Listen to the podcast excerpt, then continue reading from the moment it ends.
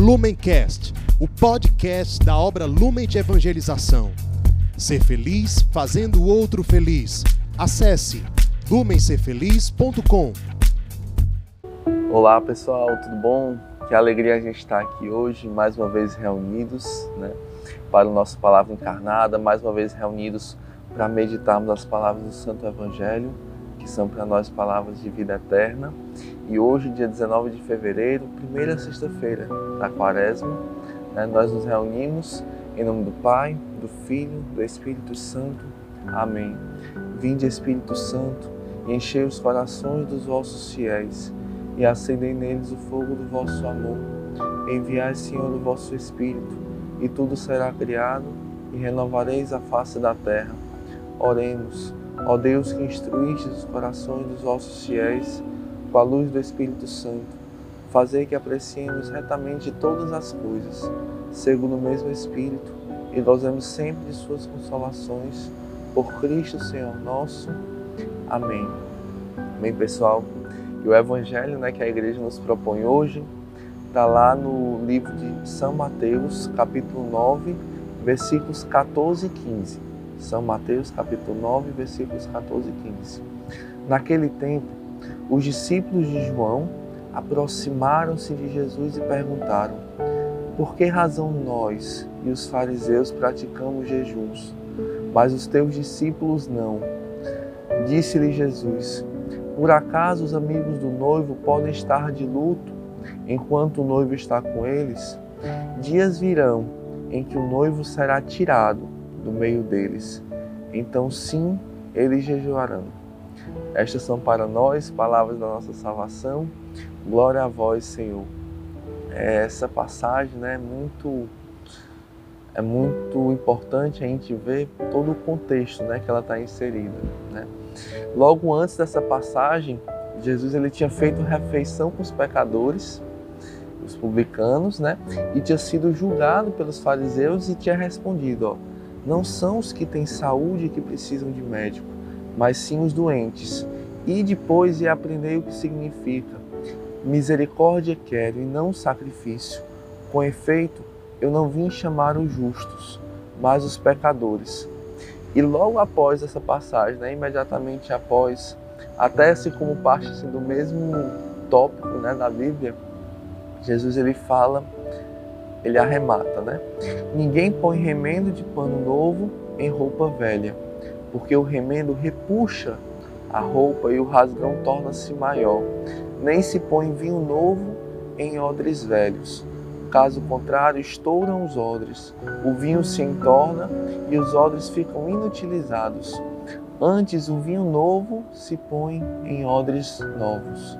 Assim, ambos se conservam. Então, assim, Jesus ele quer mostrar o que aqui para a gente, né? Ele quer mostrar que o evangelho que ele anuncia não é um evangelho do exterior, né? não é aquilo que nós queremos mostrar. Em várias passagens do evangelho ele fala disso, né? Não é o que entra no homem que torna ele impuro, mas sim aquilo que sai do seu coração, né? É... Então, Jesus ele quer nos ensinar a ir além da superficialidade, a ir além das aparências e a entrar no real sentido das coisas. Né? É claro que a nossa religião, né, cristã católica, ela tem muitos elementos exteriores, né? É, existe toda a liturgia, né? Existe todos os rituais que expressam aquilo que nós estamos é, vivendo interiormente, né? Existem mesmo as obras de misericórdia corporais, que são uma expressão concreta do amor de Deus que está em nós. Né? Então, assim, não está aqui de forma alguma a menosprezar né? o, essa, essa dimensão exterior da nossa fé, que ela é importante, muito importante, fundamental, né? ainda mais de forma particular no nosso carisma, em que nós somos chamados a manifestar ao mundo as nossas boas obras e através delas revelar o Pai que está nos céus, né? Glorificar o Pai que está nos céus. Então, esse talvez seja a grande chave, né? através das nossas obras glorificar o Pai, não glorificar nós mesmos, né? não querer nós mesmos aparecermos, não queremos nós mesmos sermos glorificados, não queremos nós mesmos, nós mesmos sermos conhecidos. Né? Então, nós, nesse período quaresmal, que nós possamos fazer uma caminhada de purificação da nossa vontade. Purificação mesmo da nossa evangelização, do nosso testemunho, das nossas ações, para que tudo seja né, para a maior glória de Deus. Não para a nossa glória, não para nós aparecermos, não para nós sermos reconhecidos, para nós sermos aplaudidos, mas para que Deus seja conhecido e amado, para que Deus seja glorificado, para que Deus seja exaltado. Que esse possa ser né, o desejo mais profundo do nosso coração, tudo aquilo que nós fizermos, principalmente nas nossas boas obras, principalmente quando nós estivermos ali vivendo né, é, o nosso carisma, vivendo o Evangelho, testemunhando que nós façamos isso com muita liberdade, com muita alegria com muita pobreza. Né? É o que o Evangelho hoje nos convida. Né? Tudo isso fazer, testemunhar, anunciar, jejuar, se mortificar, mas tudo com muita alegria e muita pobreza para a maior glória de Deus, né? Então, assim, só agora finalizando falando um pouco mais do jejum, né? O jejum que é uma prática de espiritualidade, né? Uma prática que nos ensina a matar o homem velho, né? E deixar aí espaço para o homem novo, né? Matar um homem velho tão apegado à carne, tão apegado aos prazeres, né? Tão apegado como tanto nos ensina o nosso carisma, né? Ao ter, ao poder e ao prazer e deixar realmente espaço para o Espírito de Deus agir em nós, ser em nós. Né? Então, assim, o jejum ele é basicamente você abster-se né, de coisas lícitas, porque você não pode se abster. Abster do pecado é a nossa obrigação, né? Como, como cristão, como aquele, como filhos que amam a Deus, né? mas abster-se de coisas lícitas mesmo, né? De coisas que nos são permitidas, para que nos educando na falta dessas coisas lícitas, nós possamos formar o nosso caráter para também saber resistir àquelas situações de pecado. É claro, gente, que o nosso jejum né, ele não pode ser um fim em si mesmo. Ele não pode ser um meio de nós massagearmos o nosso ego e dizermos como nós somos bons, como nós somos fiéis, como nós conseguimos amar e servir a Deus perfeitamente. Né? Não é esse o desejo de Deus de forma alguma, mas sim que o nosso jejum ele nos ajude, nos ensine a amar a Deus mais perfeitamente, a servir a Deus mais perfeitamente.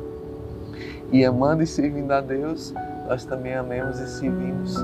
Sirvamos aos nossos irmãos, né? especialmente aqueles que mais precisam como Deus faz, né? Amar com o coração de Deus. O jejum ele precisa nos configurar a Cristo. Né? Toda a nossa vida, né? toda a nossa caminhada é para nos configurar ao coração de Cristo, que deixa as 99 e escolhe uma, né?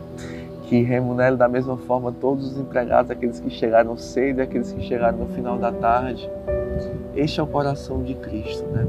um coração que se contorce de compaixão, se comove por aquelas ovelhas sem pastor. E o Papa Francisco ele nos ensina exatamente isso, né? Recentemente, agora ele falou na sua catequese, na sua homilia.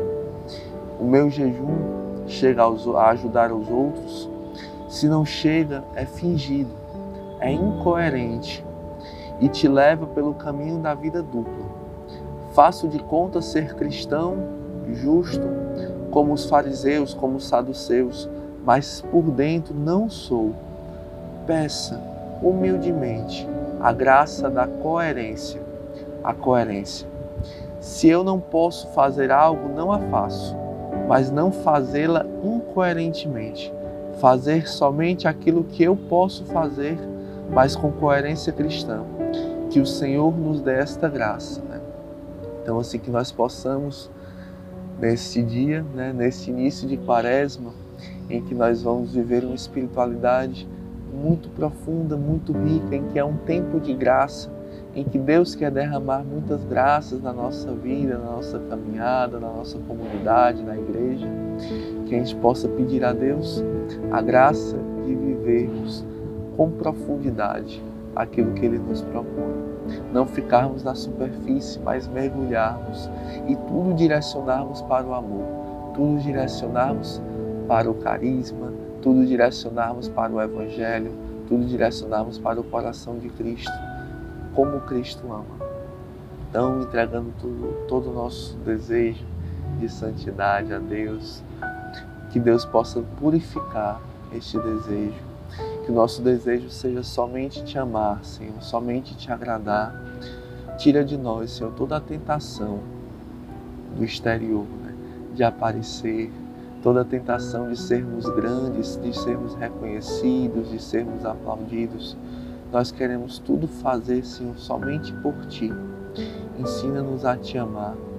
Ensina-nos, Senhor, a sermos pobres como Tu és. Tudo isso nós te pedimos pela intercessão de Nossa Senhora, Mãe da Pobreza.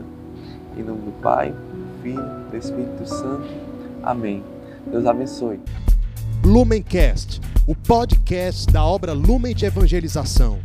Ser feliz fazendo o outro feliz. Acesse lumencerfeliz.com.